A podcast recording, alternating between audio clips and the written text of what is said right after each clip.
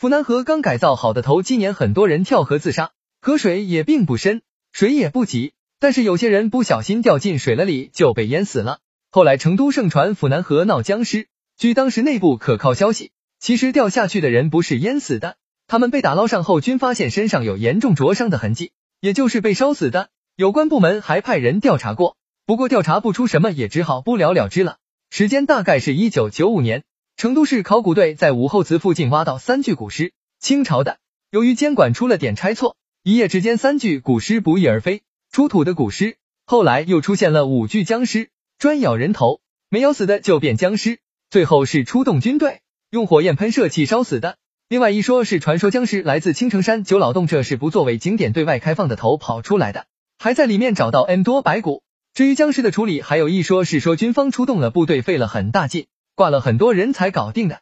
说啥子在青城山，另一说是石林镇挖出了三具古代尸体，可能是清朝。由于管理原因未做处理，结果三具尸体停放了几日后，有一具就不见了。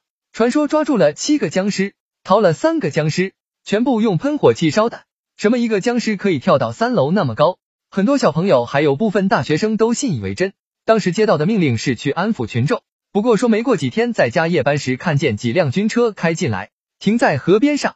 之后上面就叫他们把路封了。他从一个同事说，看见拉几个军人把个东西太上拉一辆白车上，知道的也就这么多。后来还有说是部队研究出什么东东的。我是地道的成都人，当时我还是个小学生。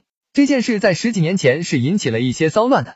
听说僵尸是在成都发现的，后来跑到了华阳，因为我家是在双流，所以当时吓得来上学放学都不敢一个人走。据说僵尸到华阳的时候是被人在公共厕所发现的。喜剧性的是说，当时那个人上厕所忘了带纸，正在这个时候，有人向他递上了一张草纸，就是那种烧给死人当钱用的那种纸。那个人正觉得奇怪，抬头一看，差点没被吓死。不过后来这件事来得快，消失的也快，很快就再也没有什么消息了。